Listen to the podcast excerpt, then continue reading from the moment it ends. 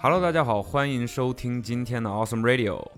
今天呢，迎来了我们播客的又一档全新栏目上线，叫做“想要讲故事”。这档栏目呢，可能不会像其他栏目一样欢声笑语，但是我敢保证，收听的话一定会收获不少。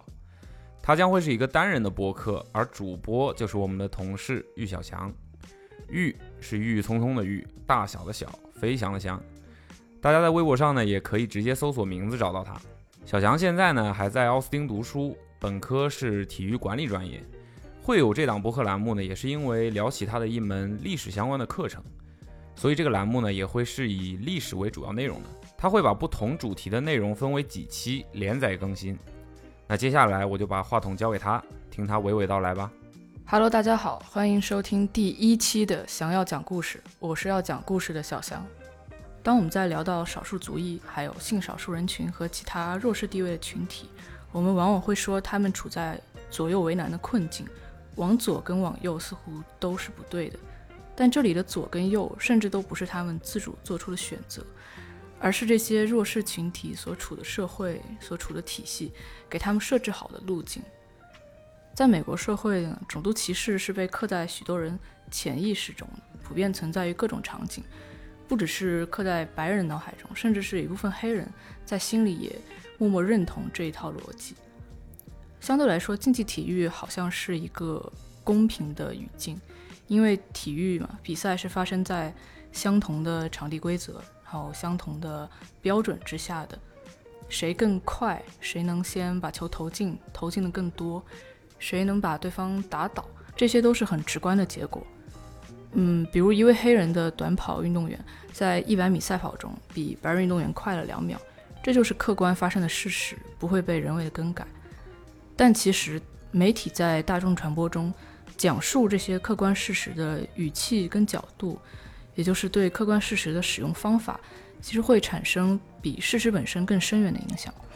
比如刚才我们举的例子，一个黑人短跑运动员在一百米赛跑中，呃，获得成功，这个例子就会被用来强调黑人天然的身体优势，然后以此来证明人种和种族之间是存在差异的，是存在优劣之分的。另外呢，当媒体过分强调黑人的身体优势时，其实就是在贬低他们的智力水平，包括去贬低他们的后天的努力。这种做法并不是在白人与黑人的种族关系中独有的。如果当我们看男和女的性别关系中，男性其实也会倾向于塑造对女性不利的刻板印象，从而限制女性的发展，让女性变得更容易控制。所以，呃，我希望大家在收听这些节目的时候，不要被频繁出现的黑人、白人、美国社会这样的词汇劝退了吧。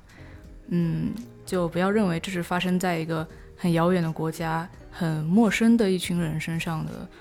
无聊的历史，因为发生在黑人身上的这一切，都曾经发生在，呃，或者说也还将持续降临在其他的弱势群体上。并且我们谁也无法保证自己不会在某个时刻成为弱势群体的一员。强者是如何规训弱者，如何用手中的对资源的垄断去合理化不公平的局面，我觉得还是值得了解一下的。让我们先把场景切换到十八世纪，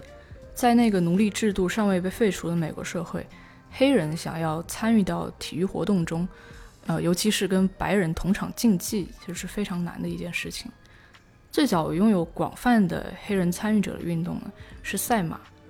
赛马比赛的背后有一个庞大的产业，呃，包括马的饲养、培育、训练，还有交易、体育博彩。柯南里面毛利小五郎他经常赌马，然后在最近的比较新的剧情中呢，组织的二把手朗姆他扮演的。假扮的厨师斜田兼泽初次登场的时候呢，他就通过对毛利小五郎的分析来展现自己的推理能力。他当时就分析毛利小五郎今天来点特等寿司呢，是因为他在赌马中，呃，赢了冷门的大奖。然后说你居然会把钱压在海盗精神这种劣等马上，所以从这句话就可以看出，赛马比赛的核心是马而不是人。你下注也会下在某一匹马上，而不是某一个骑手上。这其实就解释了为什么黑人骑手最开始会被允许，呃，大规模的进入这样的行业，因为赛马比赛的重点在马而不是人。黑人骑师和马匹一样，其实只是赛马俱乐部白人老板所拥有的一件物品，赚钱的工具，呃，一种劳动力吧。再加上一些黑奴的日常工作本身就跟马的饲养跟照料有关。所以，一些身材偏矮小的黑人就会被奴隶者选中去参加赛马的竞速。赛马比赛会产生高额的奖金，还有更高额的赌注的收入，这大部分都会被白人的马主和俱乐部的老板拿走，只有极少极少部分会被呃给予黑人的骑士，但这一小部分钱也足以改善他们的生活。在一八七零年到一八九零年这二十年间，黑人骑师可以说是统治了赛马场。在一八七五年的肯塔基德比，呃，肯塔基德比是美国三大赛马赛事之一，是非常重要的比赛。在一八七五年的比赛上，有十五位参赛的骑师，其中十三位都是非裔美国人，都是黑人，包括最终冠军的获得者。然后在前二十八届的。肯塔基德比中呢，黑人骑师赢走了其中的十五届奖杯，这是一个非常惊人的比例。如果再考虑到当时黑人在美国社会的生存状况和普遍的地位，这个比例可以说是非常扎眼的。在一八九零年后，随着赛马行业所相关带来的收入飞速的上涨，黑人骑师呢也累积了巨额的财富。比如当时一个顶尖的黑人骑手。叫 Isaac Murphy，他的年收入呢能达到一点五万到两万美元，这还不包括他比赛获得的奖金。这也让他成为了第一个黑人运动员的百万富翁。他曾经是一名黑奴，在参加赛马比赛之前，所以可以看到体育给他个体的命运带来的巨大的变化。这种黑人群体在赛场上的风光无限，让他们的白人同行非常尴尬。在当时呢，跟黑人从事同一个职业本身就是一种耻辱，何况你的赛场表现还被完全压制呢？赛马本身是一个推崇纯种概念的一个比赛，呃，纯种马本身就与呃快、优良这样的概念联系在一起，而这种比赛被血统低劣的黑人抢去风头，这对白人来说是不可以接受的事情。于是，赛马协会和赛马俱乐部的白人老板们迅速地结成同盟，几乎是一夜之间嘛，解雇了所有的黑人骑士，并且对外宣布再也不会雇佣任何黑人。甚至呢，有一些赛马俱乐部他们在私下展开了针对黑人骑士的一些武力威胁的暴力行为，这也导致了这部分黑人来之不易的财富跟地位被一夜之间清零。对于这种现象，有一个专门的名词叫赛马综合症。指的呢，就是通过对规则的修改来维护白人的特权、白人的主导地位。虽然赛马比赛本身在它发生的那几分钟内是公平的，但是当游戏规则完全由你的对手来操纵，你是无论如何也赢不了的。在这里，我觉得我们可以回顾一下，为什么黑人骑士一开始会被允许参加比赛呢？首先，他们的身材普遍比较矮小，所以在视觉上就不构成威胁。第二点呢，是因为奴隶制度其实是在1865年随着南北战争的结束，北方获胜才彻底废除的。所以在最开始的黑人骑士，无论是心理上、社会地位上、经济上，都受到奴隶制的限制，一直保持一个比较低的姿态。而后来呢，随着奴隶制的废除和他们在赛场上逐渐取得成就。他们在白人眼中渐渐形成一种威胁，最后也导致了他们被一键清除出这个行业。在一八九零年之后呢，也就是赛马行业不再呃接受黑人之后，场地自行车的运动开始兴起，也涌现出一些优秀的黑人自行车运动员。但不久后呢，这些自行车俱乐部的白人老板也开始实行种族隔离的制度，也就是把黑人赶出去，迫使这些出生在美国、成长在美国的。自行车黑人运动员要离开自己的祖国，前往欧洲，因为欧洲的观众跟俱乐部在当时对黑人运动员的普遍接受度还是比较高的。面对一个由白人拥有、白人管理的系统，黑人运动员毫无还手之力。不只是刚刚从奴隶制度中逃脱出来的赛马选手，就连大家所认为最具有影响力的黑人运动员之一迈克尔·乔丹，他曾在两千到两千零一赛季，呃，成为 NBA 华盛顿奇才队的小股东，然后担任的是篮球运营总裁这样的职位。后来他为了复出继续打比赛，所以出售了自己的股权，辞去了管理层的职位。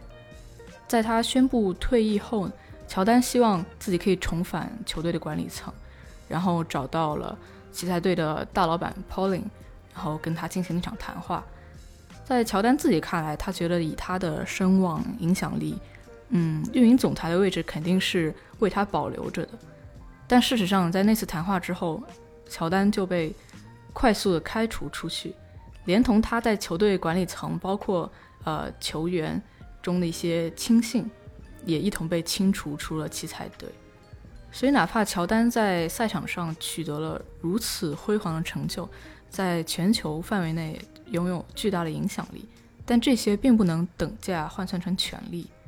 管理层在后续的呃采访中也只给出一个简单的理由，说他们认为乔丹的存在让球队内部很混乱，就这么简单的一句话就可以把篮球之神就开除出去。在去年播出的乔丹自己的纪录片里，他自己也说，他认为这是一种背叛，是一种羞辱。在几年之后，二零零六年，他收购了夏洛特山猫队，也就是现在夏洛特黄蜂队的少数股权，成为球队的第二大股东，并且以运营总裁的身份一直掌管球队。在遭到了羞辱般的拒绝后，他选择成为掌权者。而一百年前的。这些黑人的先驱们也做出类似的举动，甚至是比乔丹更为激进的。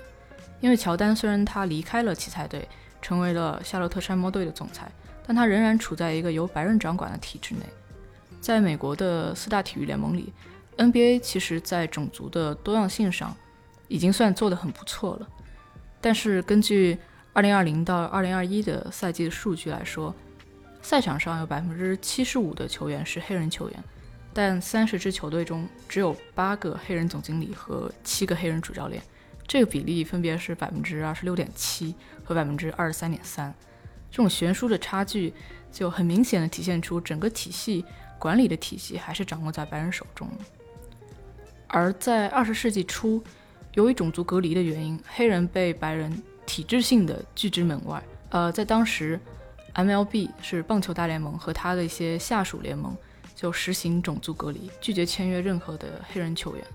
导致呢原来的一些黑人棒球选手，他们呃组建了一些散落在各地的独立的黑人棒球队，他们会在各地举行一些类似走穴商演那样子的巡回演出。但这种模式的命脉其实还是掌握在白人手中，因为负责联系场地，包括跟当地政府沟通的这些经纪人，一般都是白人。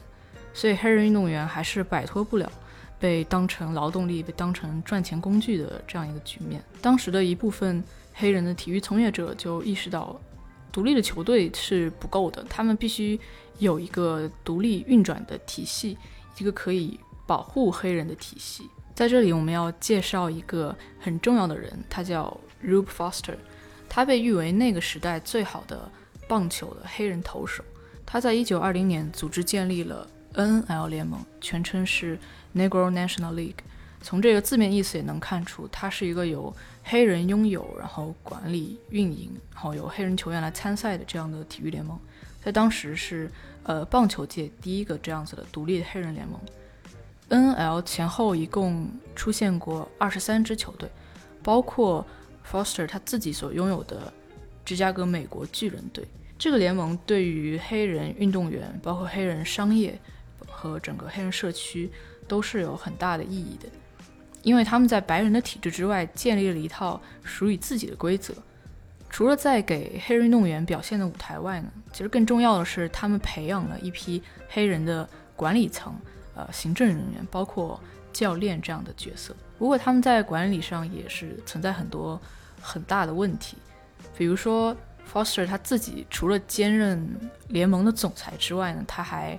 刚刚提到，他还拥有其中的一支球队——芝加哥美国巨人队。所以他在制定赛程的时候，对于自己的球队有许多偏袒，还有不公平的一些设定。在这样一个全黑的世界，就是有黑人建立管理的这样子的世界，他并他也并不是，他也并不是一个乌托邦，但至少他没有来自白人的那种体制性的压迫。N.L. 进入三十年代之后呢，因为美国社会的经济大萧条，哦，宣布倒闭。在它之后，也不断涌现出其他的分散的黑人的棒球联盟，整个黑人群体开始逐渐发展出属于自己的体育生态跟商业生态。在创立 N.L. 的时候，其实 Foster 他的初衷并不是要打造一个永久的独立的，嗯，黑人体育王国这样一个东西。他的目的呢，其实是有体系的去培养黑人球队。他希望在种族隔离取消之后，可以以相对平等的条件把这些黑人球队并入 MLB，并入呃棒球大联盟。这个想法的前半句就是种族隔离取消，很快就是在四十年代照进现实。但是他这个想法的后半句，以平等的条件合并入 MLB，和现实中发生的事情就相差甚远。一九四七年的时候。呃，当时效力于一支黑人球队堪萨斯城君主队的运动员 Jackie Robinson 被布鲁克林道奇队签约，然后打破了整个棒球世界的种族隔离。然后在他之后呢，也渐渐的有许多黑人出现在 MLB 的比赛中。在这里，我们可能要提到三个英文单词。第一个呢是 segregation，就是种族隔离，简单理解就是呃黑人不能参与。白人的许多活动，无论是日常活动、商业活动、体育活动。第二个词是 integration，这个词呢指的是不同种族、不同肤色、宗教信仰，呃，这些人群的真正的融合。这也是 Foster 他所希望看到的，就是黑人球队能以完全平等的姿态加入 MLB。第三个词呢是呃 desegregation，这个词其实就是在形式上。不再把黑人跟白人分开，二者会合并在一起，但这并不代表他们真正的达到融合。关于这三个词的含义呢，可能会在接下来的故事中得到很好的体现。在一九四七年签约道奇队之前呢，Jackie Robinson 他曾在一九四五年，呃，受邀参与过波士顿红袜队举办的一场试训。这场试训当时还包括其他两位。来自黑人球队的黑人棒球运动员，这场体育试训的背后其实牵扯到一些政治的因素，因为在一九四五年，波士顿当时的一位非常强势、推行种族融合的一位市政议员叫 Marchnick，他写信给波士顿红袜队的老板，督促红袜队和当时波士顿的另一支 MLB 球队叫波士顿勇士队，也就是现在的亚特兰大勇士队。这位议员呢，希望这两支球队能对。呃，球队内部种族隔离的局面做出改变。他当时的原话就说是希望给不同种族、肤色、信仰的球员提供平等的机会。简而言之，就希望他们搞快一点，赶紧招募一些黑人球员进来。否则呢，他就会拒绝向两支球队提供豁免。因为当时波士顿在很长一段时间内都会限制一些企业在周日的营业。而周日呢，对于体育赛事来说是最黄金的时段。如果这两支球队不照做的话，他们不仅会呃损失这个黄金时段，有可能还需要缴纳大额的补偿金。所以红袜队跟勇士队的老板，他们已经算是在体育世界很有权势的人了。这次他们算是被更有权势的人掐住了脖子，所以他们立马组织了包含 Jackie Robinson 在内的黑人球员的选拔试训。然后最后以表现不合格为理由，拒绝跟他们三位中的任何一位签约。两年之后呢，Jackie Robinson 就加入了道奇队，这也被视为体育领域走向种族融合的一个重要里程碑。但事实上，有些可笑跟讽刺的是，道奇队的态度是非常蛮横的，他没有向 Jackie Robinson 的母队，也就是刚刚提到的一支黑人棒球队——堪萨斯城君主队，提供任何的转会补偿，因为在 MLB 的球队看来，所谓的黑人体育联盟，他们的合同跟条约都是毫无约束力的，整个联盟就像过家家一样。所以他们的球员呢，对于 MLB 来说，就像是散落在市场上的自由球员，可以随用随取。这时候我们再来看一下这件事情的另一半，Jackie Robinson 这个球员本身，他的背景也挺值得玩味的。当然，毫无疑问，他的棒球水平在黑人联盟中是属于第一档，也有足够的资格进入 MLB 的舞台。但说实话，他并不是当时棒球实力最强的。Jackie Robinson 他毕业于 UCLA，在校期间呢，他参加了棒球、篮球、橄榄球，还有田径的校队，都取得了很不错的成绩。在毕业之后呢，他选择到部队服役，有获得陆军少尉这样的军衔。从这两点就可以得出一个粗浅的一个结论了：他是一个受过高等教育，并且有很强的呃道德感，善于服从白人体系的这样一个黑人。像他这样懂得游戏规则，不会去随意僭越白人权威的黑人，是非常优秀稳妥的一个选择。另外呢，还有一点是在跟道奇队签约之前呢，他其实已经和一位黑人女性结婚了，这在当时是一个非常大的优点，是。呃，在白人看来是黑人男性手难得的一个标志，因为这代表着万一他通过 MLB 收获了名利跟地位，他不会和白人女性约会乱搞。实质上呢，这是占主导地位的白人男性对性资源的一种垄断，他们不能接受黑人跟白人女性的结合，因为优质的白人女性是独属于白人男性的物品，怎么能被低劣的黑人侵犯呢？反过来，黑人男性也将白人女性，尤其是上流社会的白人女性，视为可以挂在裤腰带上的战利品，是非常值得炫耀、很得意的事情。在这种情况下呢，已经跟黑人女性结婚，并且展现出很强道德感的 Jackie Robinson，大概率不会出轨白人女性，所以它是一张非常安全的牌。通过这一点呢，我们就可以看到这里存在的白人对黑人。男性对女性的双重压迫，本质上其实都是把弱势群体物化，拒绝把他们当成独立的有灵魂的人。总之呢，刚刚提到的种种原因，使得 Jackie Robinson 成为最佳人选。他也确实在比赛中表现得很出色，为他身后的年轻一辈的黑人球员打下基础。那个时代的 MLB 就像在郊游的时候在野外，呃，随地的摘野果一样。把黑人联盟好不容易培养出来的苗子一个一个摘走，并且拒绝向黑人球队支付任何的补偿金、转会费。逐渐的呢，黑人的精英球员成批成批的流失，形成了人才的断代，呃，巨大的缺口。黑人体育联盟被 MLB 这样的白人组织吃干抹净吧，可以这么说，变得很干瘪，失去他们的生命力，最后逐渐消亡在历史中。回到我们刚才提到的三个单词。Integration 跟 desegregation，我觉得真正的融合呢是从来不会以某一方的牺牲为代价的，或者说，当双方的资源跟权利极度不平等的时候，这个时候我们谈融合，其实就是一种合理化的压榨、侵占，呃，甚至可以说是殖民。白人跟黑人之间的种族融合是建立了一个双向的通道，黑人运动员呢通过这个通道走向了更大的舞台。他们，呃，年轻的肉体成为了白人体系下取之不竭、用之不尽的劳动力，而白人资本家通过这样的通道获得了更大的市场，然后收获更大的利益。在这里，我觉得更严重，嗯，更值得警醒的是，种族融合扼杀了正在兴起的这一批独立的黑人组织，呃，包括黑人的体育联盟，还有黑人的商业组织和教育系统。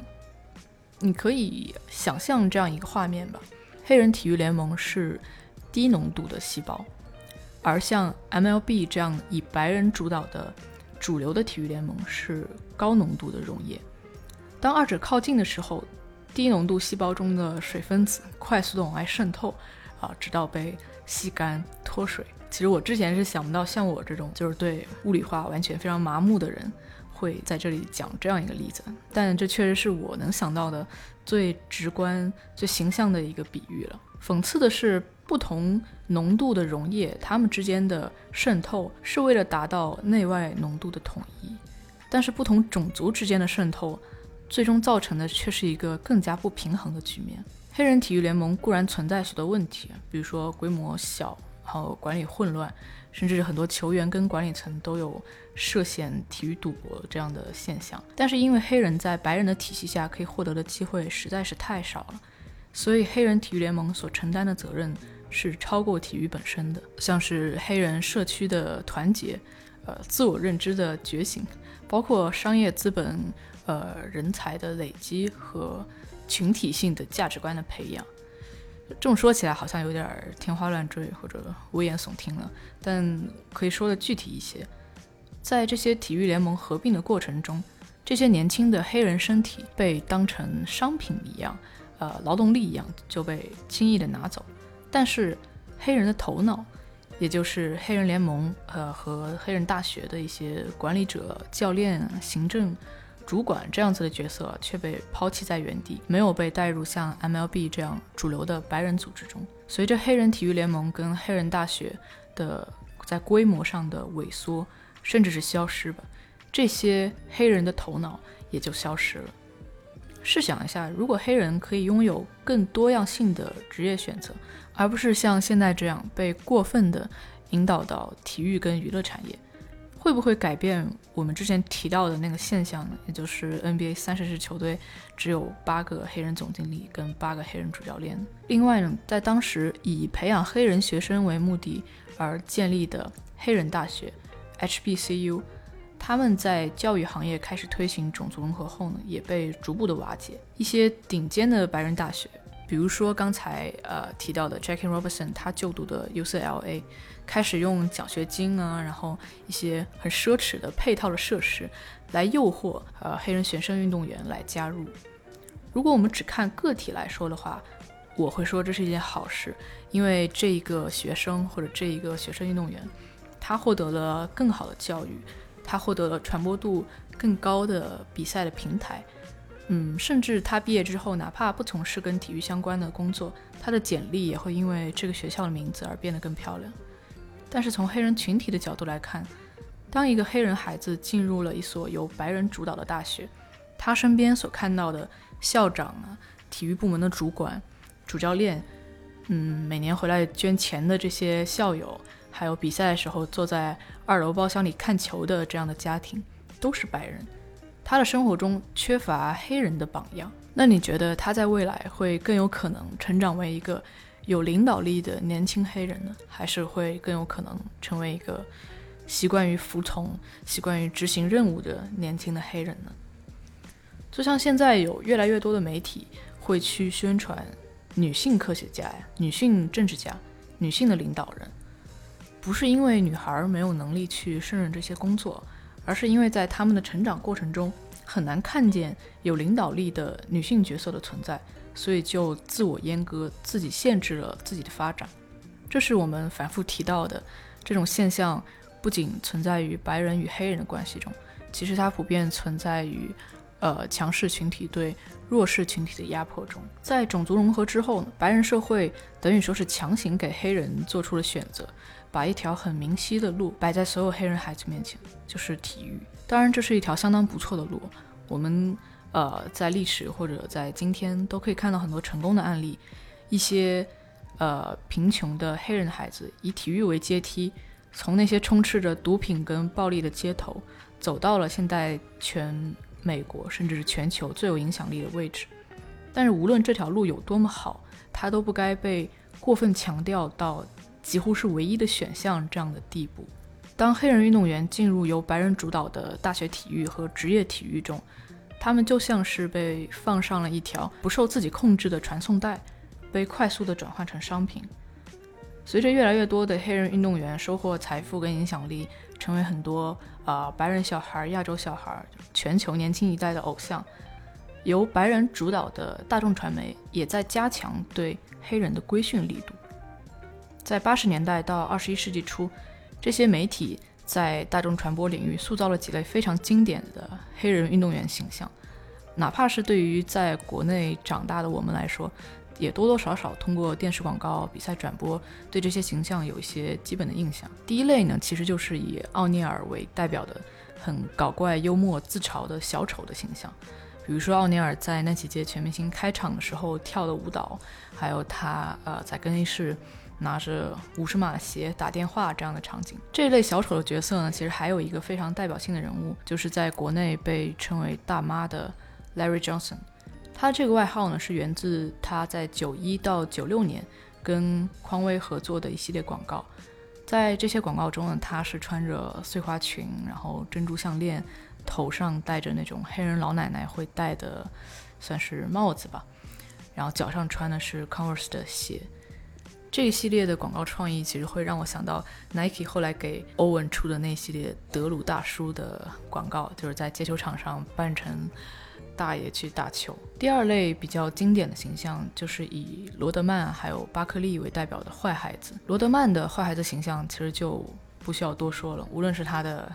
球场上的风格，还有他场外跟麦当娜、金正恩这种形形色色的人的交集吧。查尔斯·巴克利呢，他的形象我觉得。呃，有一个很重要的广告想提一下，就是在九三年，他给 Nike 拍摄了一支叫《I'm Not a Role Model》，就是我不是一个榜样。I am not a role model.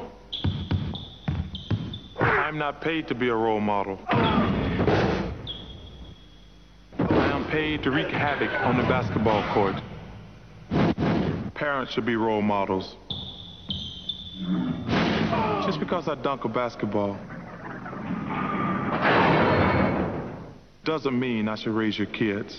在刚才这段广告中呢，其实巴克利是对着镜头说了一段话。他说：“我不是一个榜样，嗯，球队老板付钱给我，也不是让我去成为一个榜样的。这些你们这些家长不应该就说拿以我为榜样去教育你们的孩子，不能因为我在电视上呃经常扣篮，就代表我对你的孩子要负责任。”这个广告探讨的是。当时那个年代，黑人公众人物被赋予的过度的社会责任嘛，但这也是没办法的事，因为当时黑人运动员是公众视野中为数不多可以被仰视的黑人形象，所以当时的黑人家长在教育小孩的时候，也实在没有其他的例子可举。NBA 当时的总裁斯特恩曾经多次表示自己很不喜欢这个广告，他也不允许巴克利穿着任何呃有 NBA 授权标志的服装出现在这个广告里。从他维护联盟利益的角度来说，坏孩子的形象必然会遭受到白人，尤其是白人中产阶级的抵制。所以斯特恩希望这些黑人球员都西装革履地坐在场边，展现出很安全、很文明、很可控的这样的形象。比较有意思的是，在巴克利退役后，他的公众形象逐渐从这样的坏孩子转变成类似奥尼尔的小丑。呃，在二零一七年。NCAA 疯狂三月期间呢，他有一支广告，是他坐在沙发上，然后反穿他的帽衫，帽兜是在胸前的，然后帽兜里放了薯片、零食，还有他当年在姚明的新秀赛季，在 TNT 的转播室打赌姚明拿不到十九分，最后亲驴屁股的那个事件。第三类标志性的形象是以艾弗森为代表的和嘻哈帮派这些地下文化相关的暴徒的一种形象。在艾弗森的很多广告中，他都是穿着呃白背心、宽松的球裤，戴着头巾，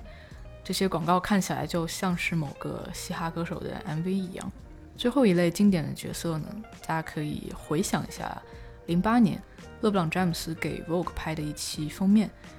他当时是穿着黑色的呃短裤背心，然后对着镜头怒吼，把球砸向地面，怀里搂着的是穿着呃绿色的。看起来质地很轻柔的睡裙的超模吉塞尔邦辰，这组画面当时被视为新一代的美女与野兽。我们刚才提到的小丑、坏孩子、暴徒还有野兽这四类在屏幕上最具代表性的黑人形象，其实可以反映出媒体的一些暗示。他们在暗示黑人是身体条件优秀的，是情绪容易失控的，是和底层文化密切连接的。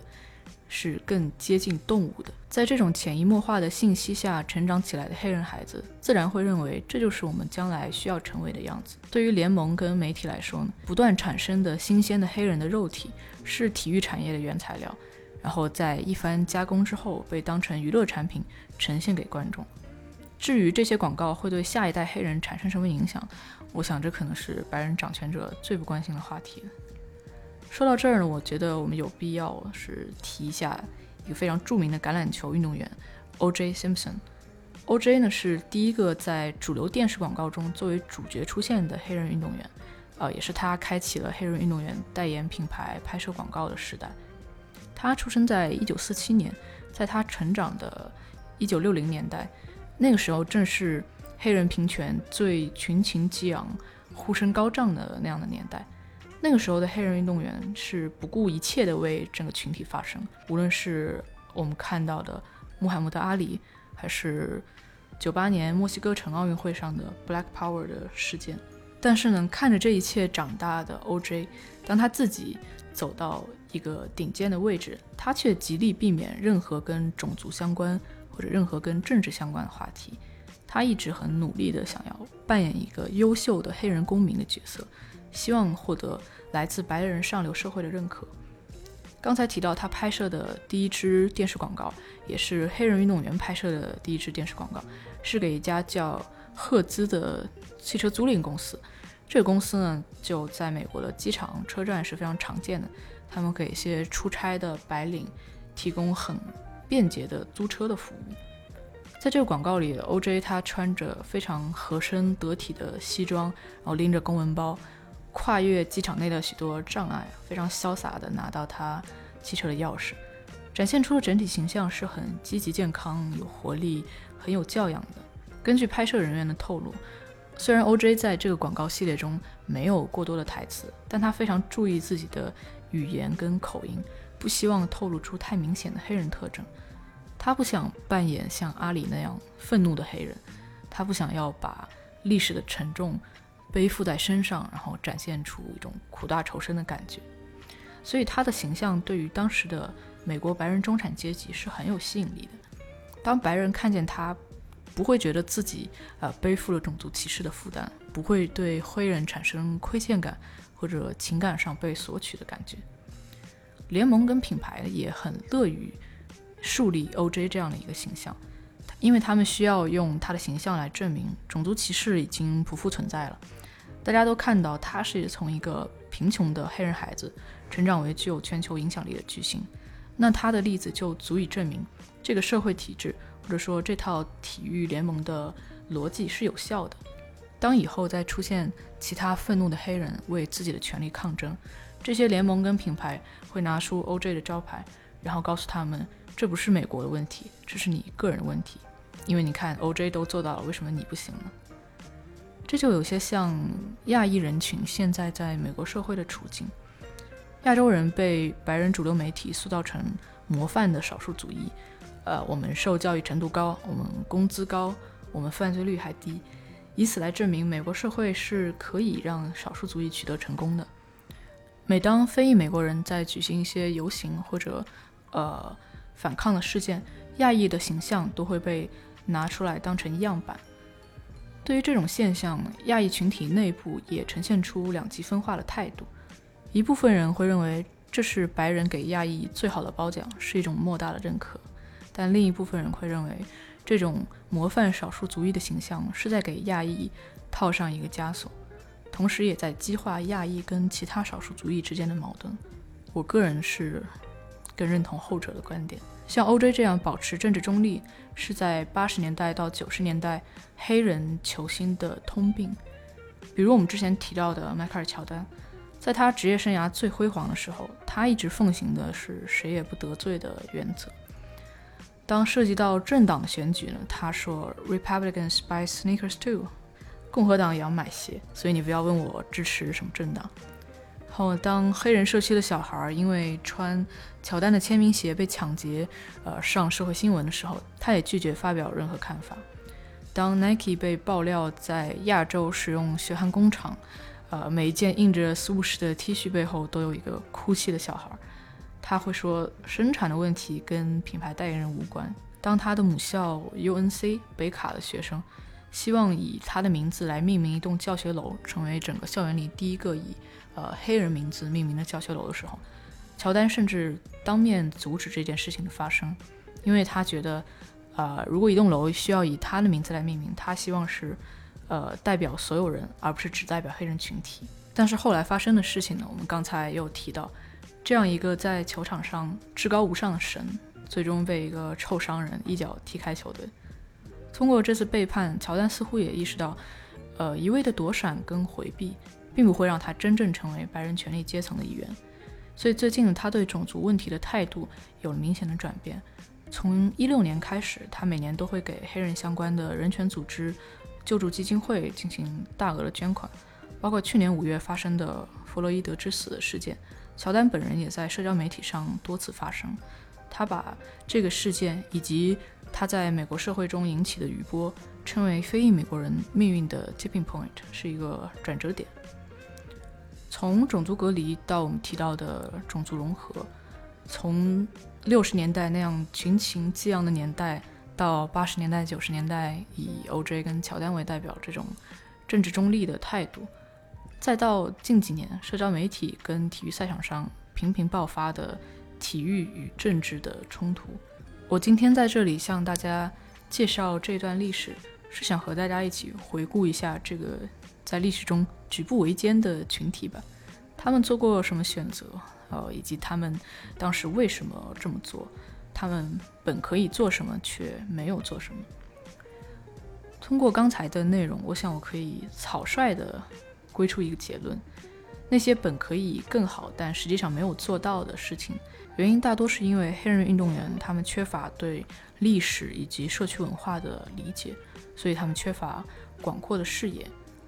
当然，这也受限于他们的成长环境。我觉得在了解这部分历史之后，如果下次有别人对你做出类似的举动，或者当你惊奇地发现原来自己也是某个少数群体中的一员，或者你一直都是少数群体中的一员，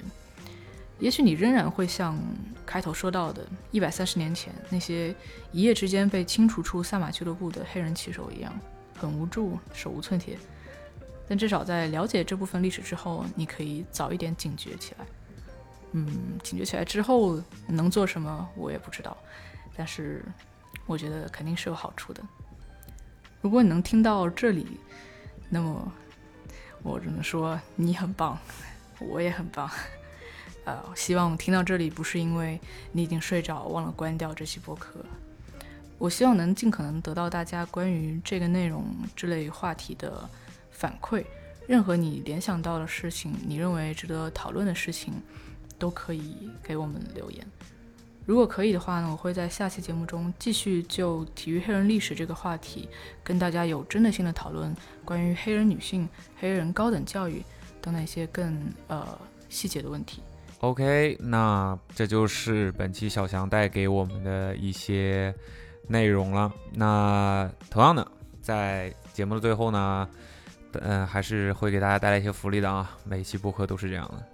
那大家就在这一期的呃播客的评论里面分享一些你对于我们这个专题类栏目的内容有没有什么相关的感兴趣的，你想要听到的一些嗯相关的话题吧，或者说你有什么疑问想要让我们呃去有做有针对性的讲解的话。可以分享给我们。同样呢，我们也会在三个平台各抽出一位我们觉得嗯评论的非常好的朋友，然后送出一份小礼物。OK，那今天的播客就到这里啦，下期再见，拜拜。可以了是吧？嗯。Hello，大家好，欢迎收听第一期的《想要讲故事》，我是会和大家讲故事的小翔。不是，我是要讲故事。想要 哦 哦，你要完全对，OK。对。来，再来一句话，不要自由发挥。嗯嗯，再来一次。Hello，大家好，欢迎收听。开始了，开始紧张了。